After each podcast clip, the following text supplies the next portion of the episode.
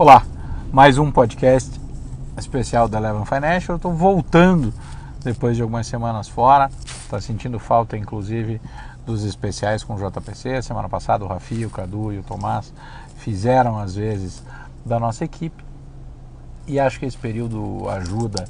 a revisitar um pouco das teses e aquilo que a gente veio defendendo o ano inteiro. Para quem acompanha a gente de perto, sabe que eu defendo que melhor do que acertar o número é acertar a trajetória dos ativos. E a gente vem ressaltando ao longo do ano alguns componentes que estão mais do que materializados agora que a gente entra no mês final de 2019.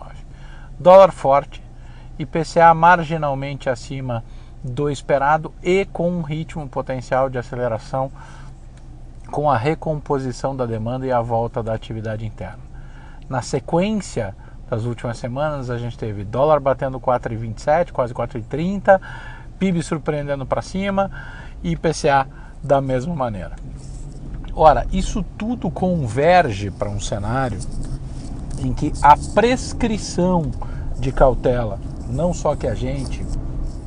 é, e a própria JPC vem ressaltando ao longo do tempo, mas porque o Banco Central, no último comunicado do, feito pelo Comitê de Política Monetária, usou a palavra cautela, e aí existe todos os componentes quando a gente olha para o ciclo à frente. Lembrando que política monetária toma as decisões de política monetária tomadas têm o efeito de, tem a defasagem como um componente importante, ou seja, o efeito é atrasado. E aí cria-se uma própria armadilha na é, definição feita anteriormente do Conselho Monetário Nacional de metas decrescentes de, de inflação até 3,5% de, de de meta pouco à frente do horizonte relevante. O que, que isso quer dizer? Se a gente recompõe a atividade, se a gente já vai fechar 2019 e agora isso está basicamente mais do que materializado, acima desta meta prospectiva, ainda sem ter atividade voltando, a nossa expectativa é que o Banco Central precise naturalmente adotar uma condução de política monetária menos agressiva no ciclo de queda. Para aqueles que defendem é, quedas sucessivas e fazem é, malabarismos retóricos interpretativos, é, entendemos que mais vale a ancoragem efetiva dos fundamentos, das expectativas e das estruturas, olhando para um ciclo à frente que pudéssemos manter uma taxa de juros em patamar estável, porque política monetária não deve ser, na nossa interpretação, objeto de montanha russa. A volatilidade, ou seja, a oscilação, não combina com expectativas ancoradas, tecnicidade e responsabilidade. Dito tudo isso, o cenário está desenhado para 2020 com o, o agro ainda sendo o protagonista, mas com indicações importantes de recuperação de indústria extrativa, os indicadores de, os indicadores de confiança, de ímpeto de intenção de consumo vem melhorando substancialmente, a economia real vem dando sinais de que a retomada da atividade pode ser estrutural, a gente continua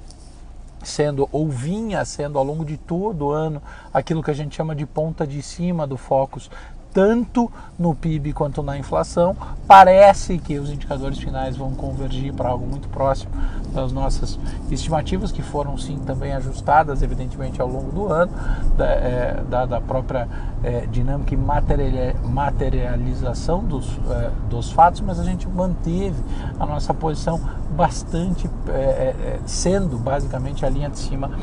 do Boletim Focus. Para o ano seguinte, a gente tem uma inflação essa sim, é, ainda olhando a fotografia da última semana, substancialmente acima do Focus. A gente projeta 4,2% é, de inflação para 2020 a partir de um PIB de 2,5%, com uma recomposição de de demanda e redistribuição, abrindo espaço para que margens sejam recuperadas. É, principalmente porque desse período de vácuo de demanda, de atividade, a depressão econômica desenvolvida em laboratório aí pelo governo anterior, pelas medidas, né, no período de nova matriz econômica, de desequilíbrio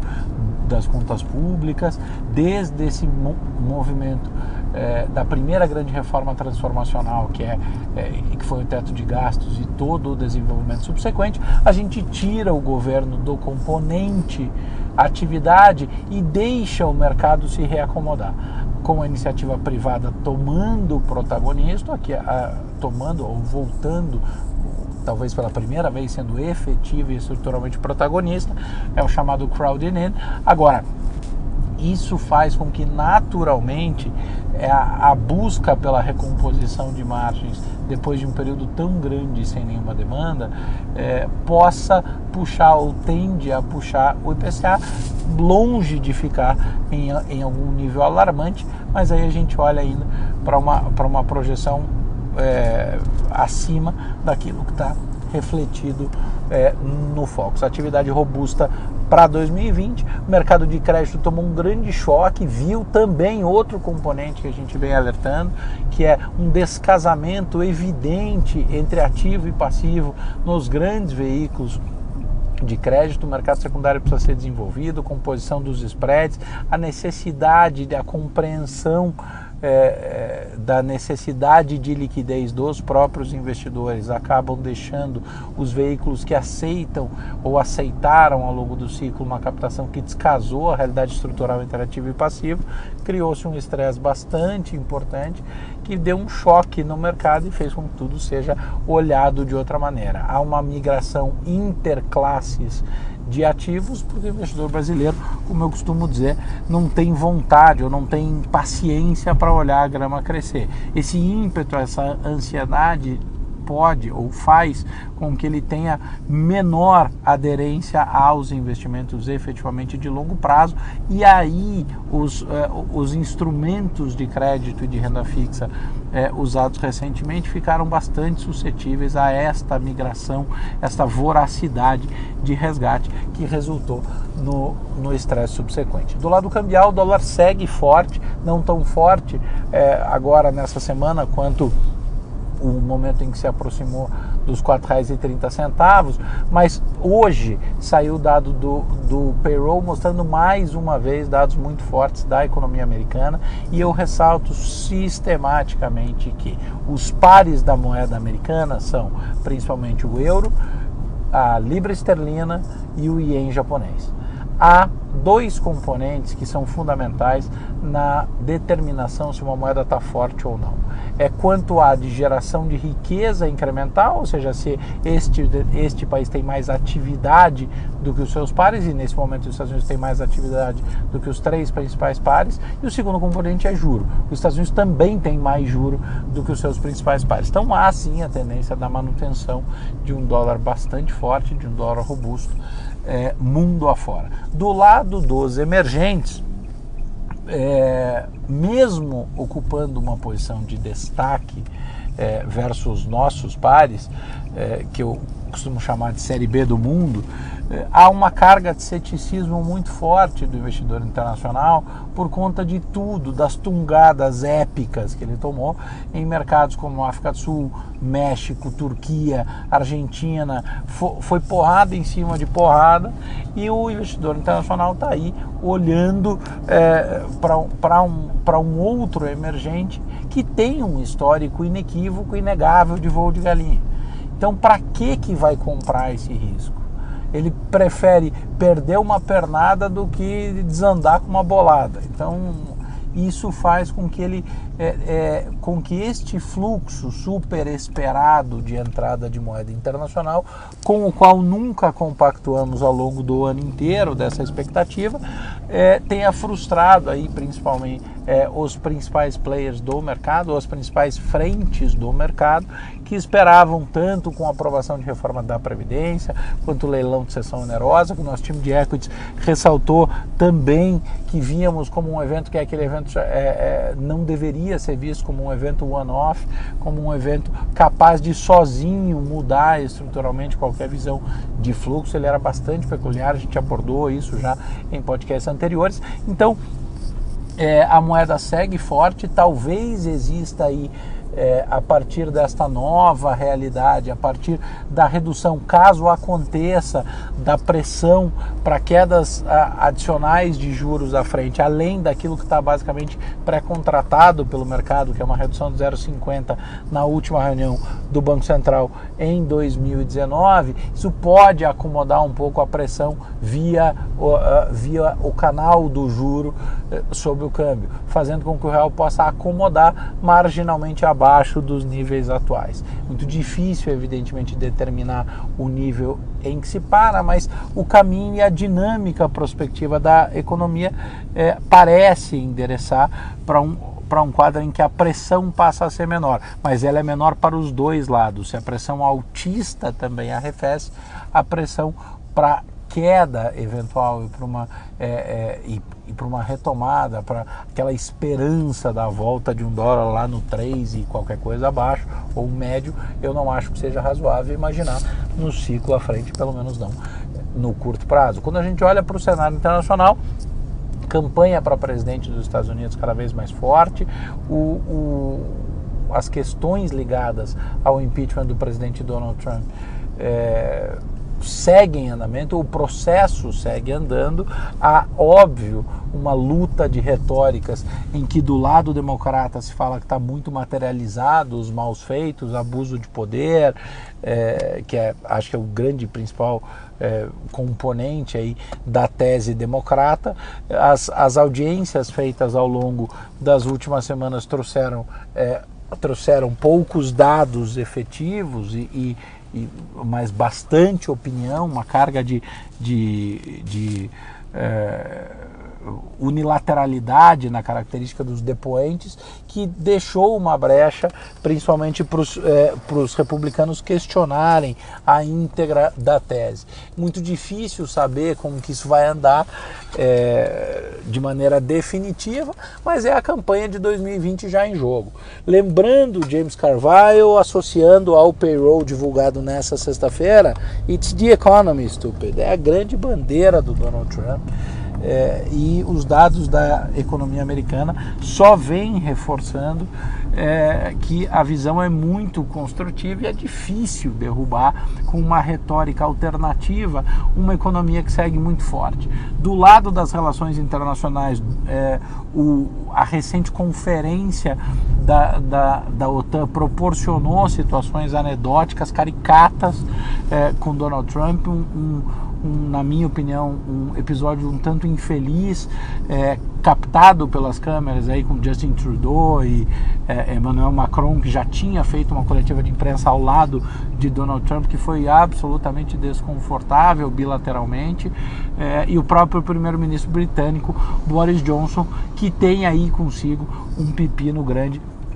para lidar no encaminhamento das questões internas do Reino Unido. O mundo não deve ajudar e o cenário não mudou, mas as coisas vêm se materializando de tal sorte que o, naquela relação chamada de guerra comercial há uma compreensão evidente, tanto do lado norte-americano quanto do lado chinês, de que isso é um ganha-ganha ou perde-perde. Ninguém quer derrubar, mas tem um problema. Existe uma questão que alguns fatos e alguns eventos são binários de lado a lado existe aí a necessidade da derrubada das tarifas anteriores, da retirada das tarifas anteriores, mesmo nos primeiros níveis, como exigência do lado chinês. Existe aí o lado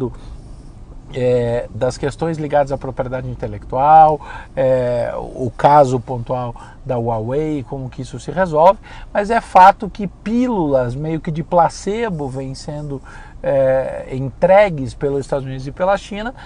e, vem sendo capaz sim de impulsionar os mercados e de não atrapalhar quando a gente pensa principalmente nos nossos mercados e nos nossos ativos. Acho que o tamanho do vento contra é, nessa virada de ano já está basicamente determinado, sem nenhum grande acontecimento que pode vir, mas precisa surgir um fato novo, precisa surgir algo que não está no nosso campo de visão. Nesse momento a gente tende a ver um fechamento de ano ainda com a manutenção desse otimismo, a gente vê bolsa estruturalmente para cima, nós não revisamos desde janeiro a nossa projeção de Ibovespa para o final de 2020, que era 120 mil pontos, hoje a bolsa opera em 111 mil pontos, isso implicaria ao longo de dezembro uma alta de mais 8%, que seria uma alta bastante puxada sim, mas como eu disse no começo e repito em todos os nossos materiais, eu me preocupo muito mais em acertar a trajetória e a dinâmica do que cravar número, é, uma vez que, como, como, como diz sempre o nosso ilustre relator aqui, nos podcasts que participa convidado, o mercado é efetivamente soberano. Mas para quem começou o ano como, como começou, a leitura de janeiro, em que a gente via é, um crescimento marginalmente é, acima do consenso, com uma inflação marginalmente acima do, do, do consenso e a bolsa perto de 120 mil pontos, eu fico bastante satisfeito. Nós divergimos do Banco Central lá atrás, no ritmo dos cortes de juros, mas uma vez dado o cenário, quando nós revimos que aquela também história sistematicamente repetida aqui, que não adianta tentar segurar um tsunami com uma caneca, que a, a taxa de juro deveria convergir para 4,5 no final do ano, que é o que parece se materializar. Na semana que vem eu vou tentar trazer um componente novo de mais uma discussão aqui é, especial com, com, com convidados especiais, fazendo com uma espécie de fechamento do ano, uma vez que vai ser o último podcast é, antes da semana pré-natal. E aí tá todo mundo preocupado com o Papai Noel, tá todo mundo preocupado já pensando janeiro, mas o momento é bom, porque o momento é de pensar, repensar e olhar aquilo que está à frente. Acho que o mercado de juros já deu é, é, a overdose que tinha que dar, já se bebeu dessa fonte substancial substancialmente. E agora hoje,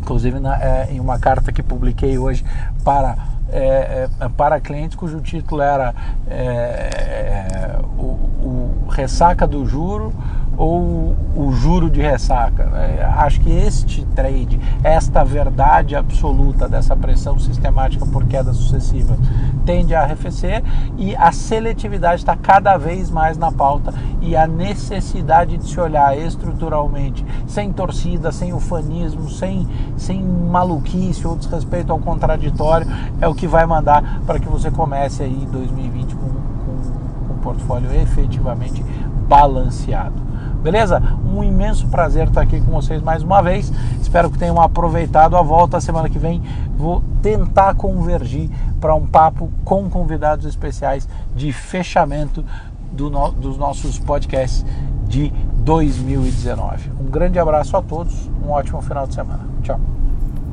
Você ouviu mais um podcast Eleva. Fique por dentro de todas as informações mais relevantes do mercado é só se inscrever no site www.elevenfinancial.com ou seguir a Eleven em qualquer uma das redes sociais. Esperamos você no próximo podcast Eleven.